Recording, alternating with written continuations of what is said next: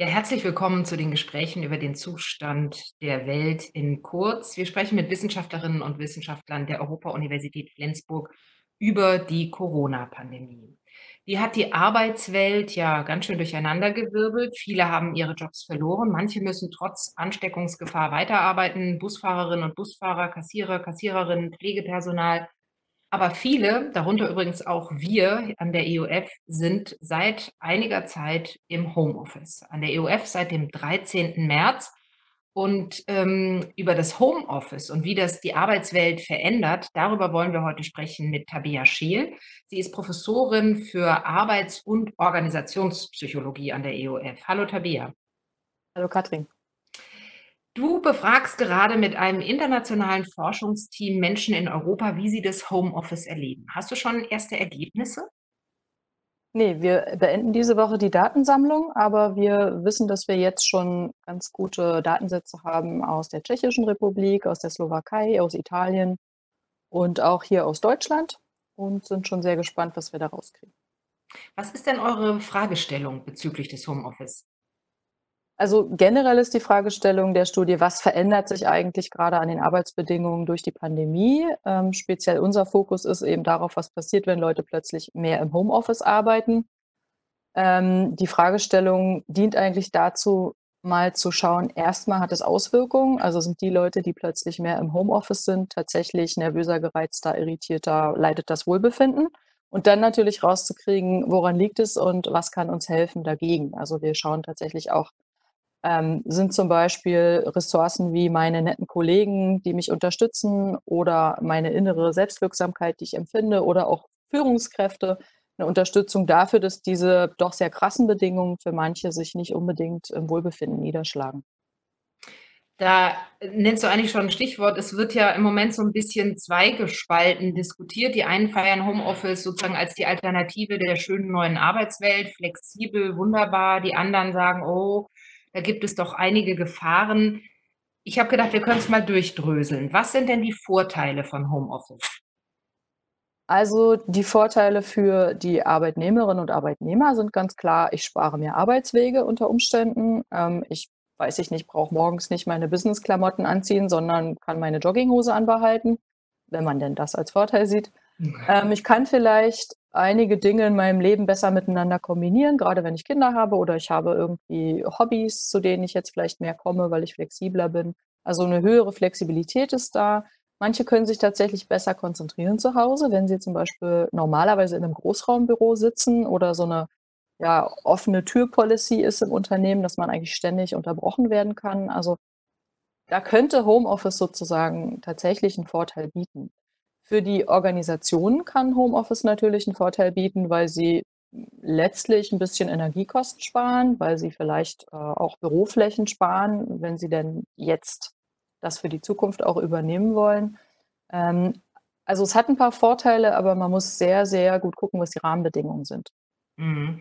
Darüber können wir ja gleich sprechen, weil die Frage wäre natürlich jetzt auch, was sind die Nachteile? Also, ich arbeite eben auch seit dem 13. März im Homeoffice mit Kindern und keinem abgeschlossenen Büro, sondern hier im Wohnzimmer. Ich kann sagen, mit dem besser konzentrieren ist es so ein bisschen schwierig. Geht das vielen so?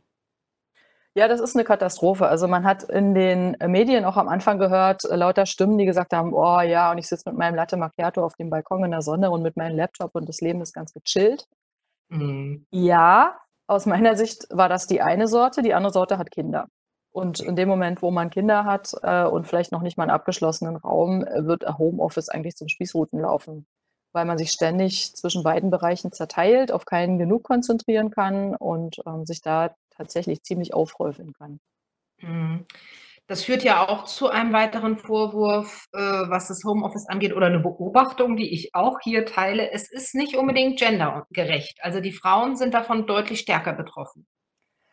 Ähm, ja, die sind aber in der Realität sowieso auch stärker betroffen, Schrägstrich, die profitieren davon, wenn die Kinder in die Schule gehen und wenn sie möglichst lange aus dem Haus gehen und irgendwo arbeiten gehen. Ähm, und es schlägt sich jetzt eigentlich nur nieder, das, was sowieso schon wir in Deutschland ja auch noch größtenteils haben, ähm, dass die Frauen eigentlich den großen Teil der sogenannten äh, Reproduktionsarbeit machen. Also alles, was wir brauchen in unserer Gesellschaft, um arbeiten zu gehen, um leistungsfähig zu bleiben, etc. Ja, Wäsche waschen, Kinder aufziehen etc. Das ist ja nach wie vor sehr, sehr ungleich verteilt und das ist jetzt eigentlich nur noch mal eine Verstärkung dessen, was wir sowieso haben.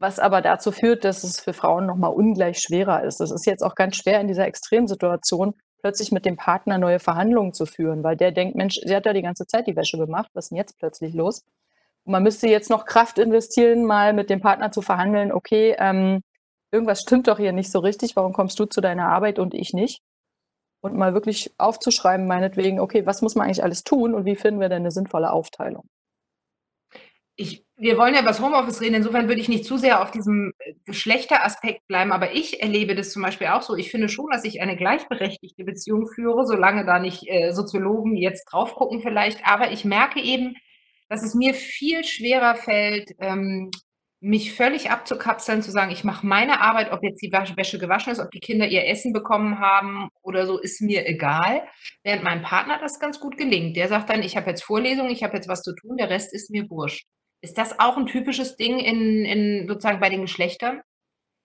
Na ja, wenn man die ganze Zeit dafür zuständig ist, also ohne jetzt über dich reden zu wollen, aber wenn man per se die ganze Zeit dafür zuständig ist, dann ist man dafür auch zuständig, wenn jetzt, äh, Corona ist so. Und dann ja, wenn man sowieso die Person ist, die immer mal die Wäsche reingeschmissen hat oder sich um die Kinder eher gekümmert hat oder die ist, die kocht, dann hat man davon aber plötzlich gleich viel, viel, viel mehr. Das ist vielleicht vorher gar nicht so aufgefallen. Aber wenn ich jetzt nicht nur zweimal in der Woche, sondern siebenmal die Woche kochen muss weil plötzlich mittags alle zu Hause sind, ähm, dann, fällt das natürlich noch mal umso mehr auf, ähm, im Gegensatz zu vorher. Es ist natürlich auch so, ähm, wir Frauen fühlen uns da wahrscheinlich schon rein aus der Sozialisation und von der Gesellschaft her auch verantwortlicher. Wir halten das sehr viel weniger aus, wenn die Wäsche dann irgendwie mal 3 Tage, ähm, vielleicht da liegt und sind vielleicht in so 'ner Situation dann auch nicht so konfliktfreudig zu sagen: „Ähm, kannst du dich mal drum kümmern, hallo?“ Mhm. Das ist ja aber auch 'n Befund, der sozusagen außerhalb von Corona-Zeiten für Homeoffice gilt, ne? Die Männer können da besser mit umgehen als die Frauen. Also, wenn sich Unternehmen das überlegen, ist es nicht also, müsste man eigentlich überlegen, wie man die Frauen da flankiert oder wie macht man das? Ähm, na ja, man muss immer fragen, wozu Homeoffice, ähm, oder wozu Teilzeit? Das ist ja was Ähnliches, ne? Das heißt ja, Leute gehen nicht ins Büro, sind dort die ganze Zeit verfügbar und ansprechbar. Es ist ja auch so, dass Frauen, die Teilzeit arbeiten oder eben Homeoffice verhandeln, vom Unternehmen manchmal gedanklich aussortiert werden, wenn's um Verantwortung und Führungskräfteentwicklung geht oder so, nach dem Motto: „Na ja, die hat ja noch andere Prioritäten.“ Während so 'n Mann auf der anderen Seite ja immer so tun muss, als wäre seine 1. Priorität der Job, ja? Also, es hat ja auch die Kehrseite. Es ist ja auch nicht für alle Männer sehr angenehm, ja, oder vielleicht auch gezwungen sein, ähm, dann selber, ähm, sozusagen die Hauptlast am Arbeitsleben zu tragen. Ähm, es ist aber so, dass Homeoffice tatsächlich, ähm, dann gut gelingt, wenn man genau diese Strukturen zu Hause ganz gut einhalten kann. Also, wenn man sozusagen, egal ob Mann oder Frau, den Rest der Belegschaft gut eingeschworen hat, zu sagen: „Wenn die Tür zu ist, kommt auch keiner rein.“ Und, ähm, wer ist montags fürs Mittagkochen dran, wer ist dienstags dran, wer ist mittwochs dran? Also, solche Sachen müsste man regeln. Ansonsten ist tatsächlich Homeoffice nur sehr bedingt 'ne gute Idee und aus meiner Sicht, ähm, 'ne gute ergänzende Maßnahme für sinnvolle Arbeitspakete oder wenn man wirklich mal 'n kurzen Zeitraum wirklich flexibler sein muss, weil man jemanden pflegt, weil 'n Kind krank ist et cetera. Aber da ist ja dann auch die Frage, muss es denn die Frau oder der Mann sein? Mhm. Also, generell, was, äh, immer so gesagt wird, Homeoffice zur besseren Vereinbarkeit von Beruf und Familie, äh, ist keine Maßnahme. Na ja, das, ähm, würden viele wahrscheinlich so sehen und wird wahrscheinlich auch so unterschrieben. Das ist die Frage, was man was man möchte eigentlich. Manchen gelingt es sehr gut, manche haben auch Arbeitstätigkeiten, die sich sehr gut begrenzen lassen. Ja, wenn ich weiß, ich muss jeden Tag 5 Akten bearbeiten und ich habe meine 5 Akten fertig, sind die fertig. Aber viele von uns haben ja Jobs, ähm, die sind gar nicht so klar abgegrenzt. Und die Idee ist manchmal auch, ähm, dass wenn ich sozusagen von meinem Arbeitgeber das Vertrauen kriege, dass ich zu Hause arbeite, dann versuche ich, mehr zu arbeiten, weil ich zeigen möchte, ich bin vertrauenswürdig und ich arbeite hier trotzdem, als als ich vielleicht im Büro arbeiten würde und habe trotzdem Mhm. noch 'n schlechtes Gewissen, weil ich zwischendurch eingekauft habe oder so. Mhm. Also, das führt ganz schnell zu Mehrarbeit, es führt zu verschwimmenden Grenzen, ähm, bei den Arbeitnehmerinnen und Arbeitnehmern. Und für Arbeitgeber ist oft das Problem, dass die irgendwie immer 'n bisschen die Leute, die im Homeoffice arbeiten, verdächtigen: „Na ja, arbeiten die da wirklich oder machen die sich da 'n Fröhlichen auf der Terrasse?“ Wobei es ja egal wäre, man kann ja auch auf der Terrasse arbeiten. Mhm. Also, es gibt viele Nachteile, haben wir jetzt schon festgestellt, sozusagen. Die Vereinbarkeit ist nicht unbedingt es trifft eher die Frauen. Es kann 'n Karriereknick bedeuten. Es führt zu so 'ner Ent Entgrenzung, Verschwimmung, äh, von privat und beruflich. Ich äh, kann von mir berichten und das habe ich in deinem Fragebogen äh, wiedergefunden für die Studie. Du hattest da sehr intensiv gefragt nach dem Gefühl der Verbundenheit mit der Organisation. Und wir sind ja jetzt seit dem 13. März im Homeoffice. Und ich merke schon, dass die Verbundenheit mit der Organisation abnimmt, weil ich eben nicht mit den Kolleginnen spreche, weil ich von Informationsflüssen abgeschnitten bin. Ähm, da wäre doch die Frage, erfordert Homeoffice nicht eine andere Form von Führung, ähm, um die Mitarbeiter zu integrieren? Ja, es ist erfordert eine andere Form von Struktur auch. Das heißt, man muss dann zum Beispiel, wie wir es ja jetzt, äh, dann irgendwann etabliert haben nach den ersten Wochen Chaos auch, ähm, weiß ich nicht, regelmäßige Treffen, regelmäßige, ähm, und sei es informell, wir nehmen uns einen Kaffee und setzen uns wirklich vor 'n Rechner oder wir machen unsere Mittagspause vor dem Rechner mit den Kollegen, mit denen wir sonst gehen würden irgendwo hin. Wir haben natürlich das Problem, ähm, dass wir kein Feedback mehr so richtig kriegen für unsere Arbeit, ne? Es sieht ja auch keiner, was wir arbeiten. Wenn wir nicht grade irgendwem 'ne E-Mail schreiben und sagen: „Bitte gib mir doch mal jetzt hier darauf 'n Feedback“, dann passiert da auch nicht viel und die anderen sind eigentlich froh, wenn sie mit ihrer eigenen Arbeit klarkommen. Ähm, und so 'ne Führungskraft muss wahrscheinlich innerlich mal kurz den Gedankensprung machen sagen: „Okay, ich habe trotzdem Mitarbeiterinnen und Mitarbeiter und ich bin trotzdem 'ne Führungskraft und ich bin ja nicht nur dafür zuständig, dass die ihre Arbeitspakete kriegen, sondern ich bin für Feedback, für Wertschätzung und für Unterstützung auch verantwortlich eigentlich, damit's gelingen kann und die Leute sich nicht vom Unternehmen entfremden oder so das Gefühl kriegen, ich arbeite hier so im blauen Dunst und es interessiert eigentlich keinen so richtig. Und da bedarf's eigentlich 'ner Führungskraft, die, ähm, ansprechbar ist. Das ist auch sehr unterschiedlich, äh, wird das erlebt grade, ne? Also, wenn ich meine Führungskraft immer versuche anzurufen, die geht nie ran und ist dann genervt, weil ich sie im Supermarkt erwische, dann ist das vielleicht auch schwierig. Ähm, ich brauche also eigentlich Führungskräfte, die selber 'n bisschen hinter ihren Mitarbeiterinnen und Mitarbeitern her sind und auch mal fragen: „Hey, was braucht ihr eigentlich?“ Mhm. Das Unternehmen muss ja, äh, noch andere Dinge außer sozusagen vielleicht 'ner bestimmten Führungskultur haben. Es braucht sozusagen auch 'ne Hardware. Darüber haben wir auch im Vorgespräch schon gefunden. Mir hat meine Qigong-Lehrerin gestern gesagt, ich hätte Homeoffice-Schultern, weil Ja. ich hier immer am Laptop sitze. Ähm, keiner von uns, der jetzt ins Homeoffice gegangen ist, hat 'n ergonomischen Arbeitsplatz bekommen. Das ist ja normalerweise anders. Das ist jetzt sozusagen die Corona-Ausnahme. Aber wenn Leute ins Ja. Homeoffice gehen, müssen sie irgendwie ausgestattet werden, oder? Also, zumindest müsste eigentlich 'n Arbeitgeber sicherstellen, ähm, dass die Leute 'n Schreibtisch in der richtigen Höhe haben, genug Platz dafür haben. Letztlich theoretisch gibt's auch bestimmte Quadratmeterzahl, die man braucht. Man braucht 'n bisschen Tageslicht. Ähm, man braucht natürlich 'n schnelles WLAN, das muss man eigentlich momentan selber bezahlen. Man braucht, ähm, ja, Strom, Heizkosten, äh, Wasserkosten. Also, es ist ja alles sozusagen die Infrastruktur, die man sonst hat, die hat man jetzt irgendwie zu Hause und muss selber stemmen.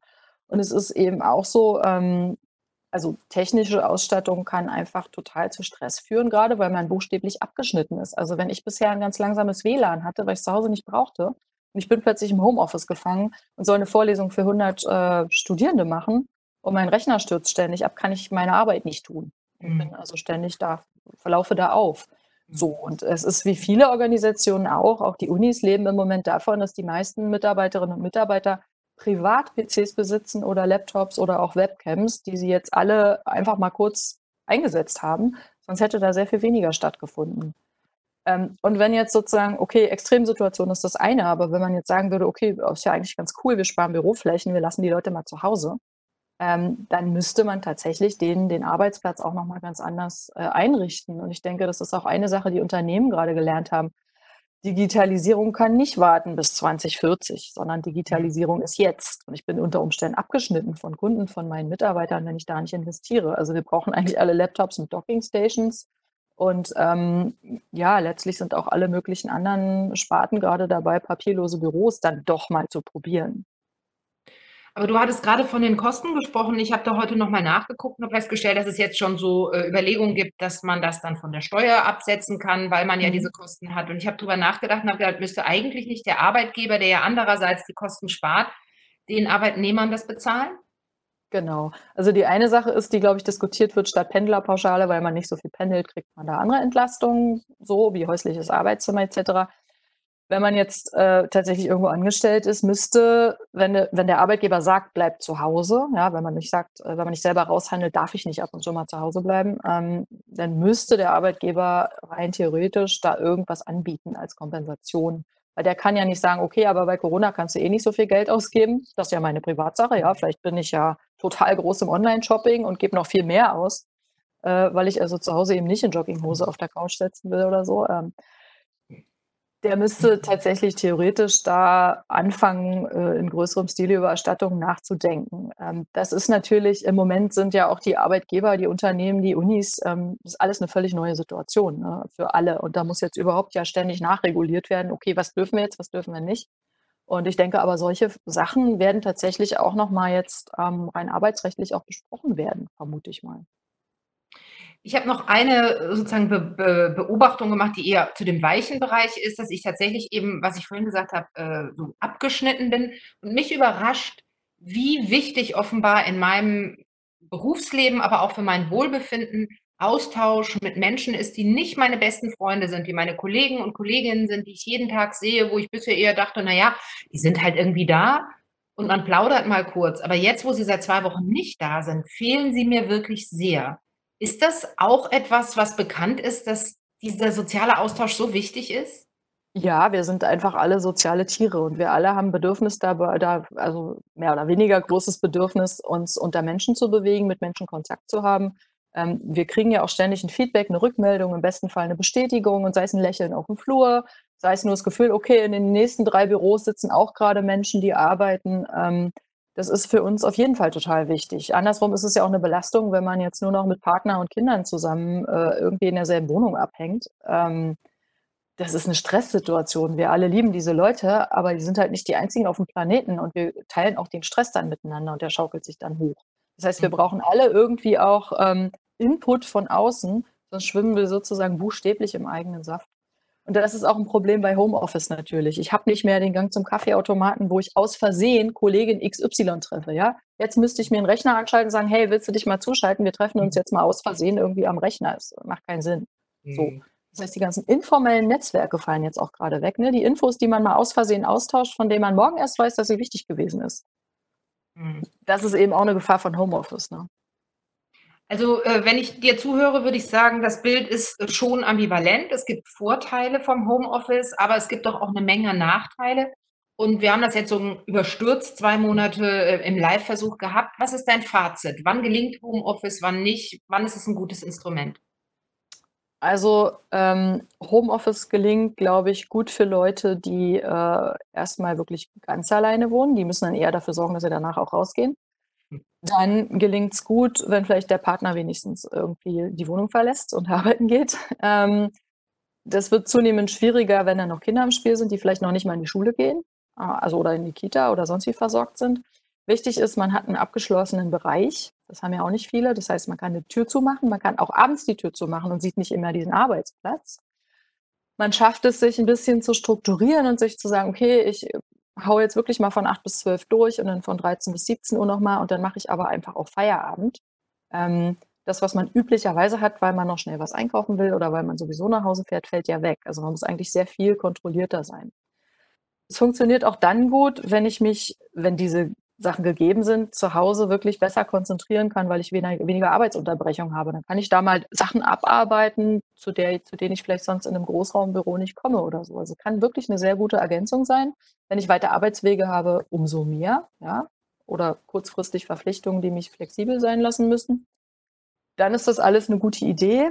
Aber gerade aus, aufgrund der sozialen Aspekte und da wir, dass wir ja alle im Team arbeiten in irgendeiner Form, ist das sozusagen immer nur so bedingt ähm, ein gutes Mittel aus meiner Sicht.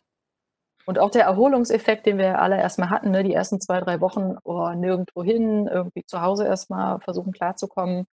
Kurze Erholung, ja, aber das kippt ja ganz schnell, weil es einfach in der Regel mehr Stress bedeutet. Also ich habe gerade ein Wort vor allen Dingen bei dir gehört, Ergänzung. Homeoffice ja. ist eher eine Ergänzung als sozusagen, ich schicke meine Leute einfach weg. Ja, ähm, definitiv. Es ist eine gute Ergänzung, die kann man auch strukturell verankern. Und ich würde das jetzt, also ja, um die Pauschalisierung vielleicht noch ein bisschen zurückzunehmen. Es gibt sicher Leute, die kommen ganz wunderbar damit klar. Es gibt ja auch Leute, die andere Menschen eigentlich nicht so gut aushalten. Die sind vielleicht im Homeoffice ganz gut äh, aufgehoben. Andersrum gibt es auch Leute, die gehen ein wie eine Primel, wenn die einen Tag Homeoffice machen. Ne? Das muss man auch, also es ist individuell unterschieden, nach den Bedingungen unterschiedlich, aber auch natürlich nach der Art der Arbeit. Wenn ich Kundenkontakt habe zum Beispiel, äh, dann erübrigt sich das ja sowieso. Will ich nicht alle im heimischen Wohnzimmer auf meinem Bildschirm haben, ähm, etc. Also da muss man wirklich individuell gut gucken. Es ist nur eben wichtig ähm, zu wissen, Homeoffice ist sozusagen nicht unter allen Bedingungen und für alle Menschen wirklich eine gute Idee. Tabea, vielen Dank, dass du das Homeoffice mit uns so auseinandergedröselt hast in Corona-Zeichen. Und äh, ich hoffe, wir gehen uns irgendwann oder sehen uns irgendwann in der Uni wieder real. Am Kaffeeautomaten, genau, genau. super. Vielen Herzlichen Dank. Dank. Ja. Tschüss.